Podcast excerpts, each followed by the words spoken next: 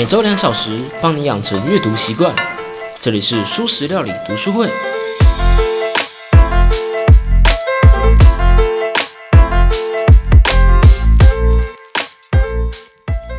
Hello，大家好，我是主持小 P。不论你喜不喜欢川普啊，都不能否认，在二零一六年时，川普是用民粹的方式获胜。当然，这他实际执行政策是另外一回事。就像我们也难以否认，台湾的政治总是有一种民粹主义的影子，像是不管三七二十一，直接给人冠上中国中统、中共同路人这种不是台湾人的称号，或者反过来声称大家都是中国人，不要分那么细之类的。这不完全是当前政府一手塑造的，但是看向整个世界，许多国家都有人民严重对立的情形。我们继续以美国当例子。从经济、文化到政治、社会的不平等在美国蔓延。即使在二零二零年疫情大爆发时，有些人认为，也许一个共同的敌人，也许可以让人们就是对抗团结。毕竟就是有一个漏洞、有一个问题在那嘛。结果呢，我们看到的却是裂痕更加巨大了。没有人信任另一方说辞。根据调查，当时共和党的支持者只有七趴。认为当时的媒体正确传达疫情资讯，而相信川普发言可靠的民主党支持者更只有四趴。立场就是一切，只要立场不同，便不互相信任。要理解这样的对立与不信任，我们得先从民粹主义开始理解。上一讲我们说过民粹主义的定义了，现在让我们来聊聊它的原因。目前呢，有两个对民粹主义兴起的主流解释。第一个呢，认为这是一种对种族主义、性别多元的反扑啊，那些劳动阶级的白人性习惯旧有的社会制度了，但因为各种改革啊，眼看着自己即将成为自己国家中的少数，自己土地上的陌生人，觉得整个社会都变了，自己的社会地位变得比以往更低，所以愤怒的反抗。第二个说法呢，是认为这是劳动阶级不满全球化时代科技迅速变革。他们的工作被外包盖外包外包给那些低薪国家，就算有一些工作留在本土，也被外籍劳工和机器人给大量的取代。这些劳工渴望回到，渴望去回到过去那种稳固的社群啊，稳定的职业啊，所以反移民啊，反自由贸易啊，反全球化啊，更反对当前的统治阶层。可是他们不明白，这样的全球化制度是无法被反转的。虽然有这个两种主流说法，但作者桑德尔认为这两种说法都有失公允。如果我们单纯将民粹视为出于仇恨，或是出于对全球化的误解，这样解释会让目前的统治阶层认为：哦，我们的做法没有问题啊，这不过是民粹主义者没有想清楚嘛，所以忽视了当前制度的缺失。重点不是在憎恨社会改变，或者不满全球化，而是在尊严的流失。过去数十年来，劳动者的经济与文化地位日益下降。这不单纯是只是因为全球化，只是因为科技变革，而是主流政党和经济精英阶层的统治出了问题。桑德尔针对这样的想法提出了两个主要原因来解释。第一个，技术官僚治国，顾名思义啊，就是认为治理常规公共事务这是一项技术专业，一般的公民没有办法处理。这一点啊，让公共论述、公民讨论基本上视为空谈。为什么？因为如果你认为一般人没办法处理，就不肯下放权力去给公民，让他们去处理嘛。当你不下放权力，就不会有人真的在乎说哦，当我们做了什么事情，真的可以改变社会。毕竟你做的再多，也没有权力真的去改变决定。最后就真的成了一般公民没有办法改变这些问题。所以，哇啦，自证预言。于是政府顺理成章的把更多权力揽在身上，人民尤其是底层人民的无力感就油然而生了。第二个主要原因呢是向上流动说，美国的财富不平等早就已经不是新鲜事了。可是美国人本身并不激烈反弹这一点，因为美国有一个很基本的价值观，他们相信美国梦，一个人不论出生的高低，都可能由贫转富。因此，美国政府提出更多的不是改善穷苦人的环境，而是让向上流动的机会更平等。这一点无疑是民主党还是共和党都一样啊。只有能力是他们的天花板。这句口号在近十年来被反复的提到，从雷根啊、小布希啊，到克林顿啊、奥巴马啊、希拉蕊之类的。说实话吧，这样的机会平等是一个非常吸引人的价值观啊。一个人不论出生的高低啊，都可以凭自己的才能啊、努力啊，决定自己能到什么位置。这样的社会是不管富人还是穷人，不管是既得利益者还是年轻热血的革命分子，都希望的一个憧憬。既得既得利益者希望这个社会已经是这个样子了，这样他们的既得利益才可以名正言顺。年轻人希望未来的世界是这个样子，否则好位置都被有关系的人给占住了，自己哪里还可以往上爬呢？你想想看，只身一人来到大城市，靠着努力、勤奋和一点小聪明成功的故事，哇，经典的美国梦公式啊，我们都听过，也可能都梦想过，对吧？洛杉矶啊，纽约、戏谷，机会之都，各种影视电影更不用讲了，《拉拉链》啊，《阿甘正传》啊，或是《华尔街之狼》啊，总之你大概懂我我想说的意思。美国非常相信这一套向上流动说，如果要消除不平等，我们就得靠机会平等。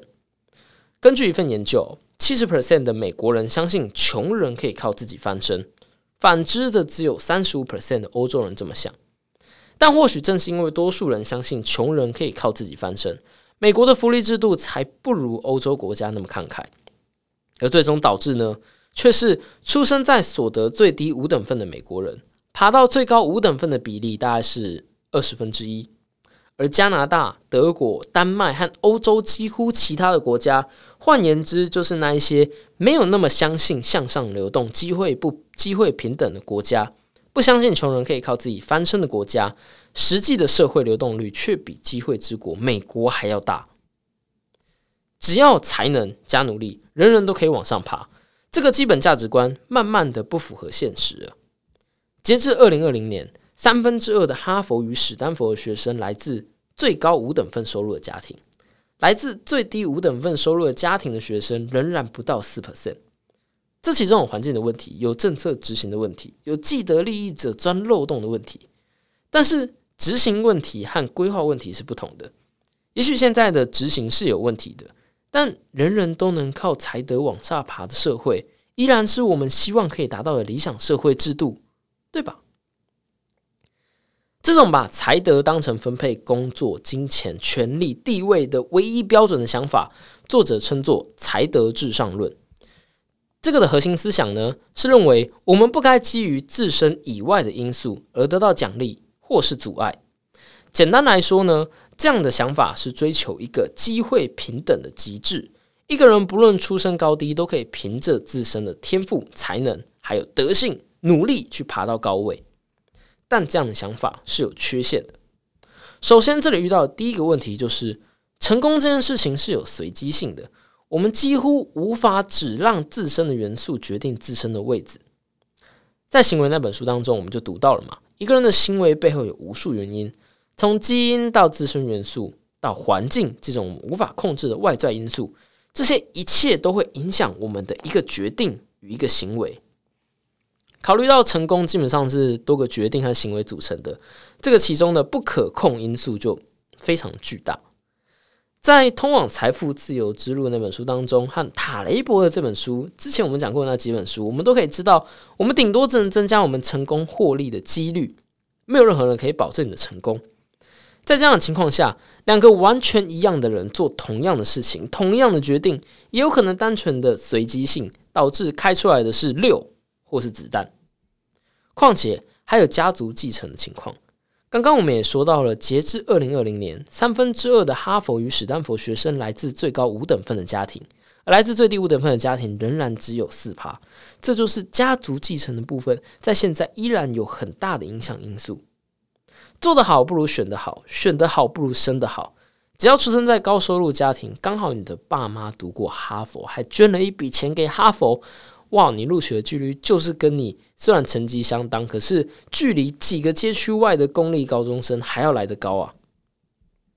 过去有人因此针对福利制度提出反驳，认为好啦，我们也许是该关注那一些穷苦人士，但是我们应该只限于帮助那一些不是因为自身过错而受苦的人。毕竟只有这样的人才有资格获得社会协助，对吧？好，那但是怎样的失败才是不是因为自身过错的失败呢？好吃懒做的人，或许我们可以说这是他自身的过错。可是出了交通意外的人呢？你可以说那是意外，所以我们应该帮助他。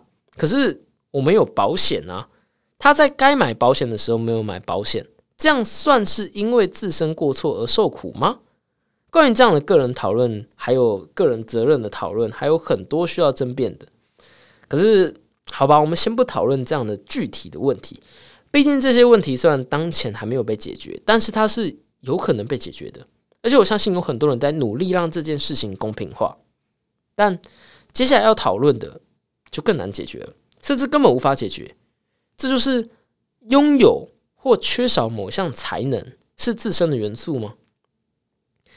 现在的社会刚好需要一个兴趣在阅读、勇于质疑呀、对抽象逻辑理解快速又会写程式的人。这样子是我的自身因素吗？如果我刚好活在一个肌肉比脑袋重要的世界，那么反应快速、四肢灵活、粗壮，这才是更好的才能与德性。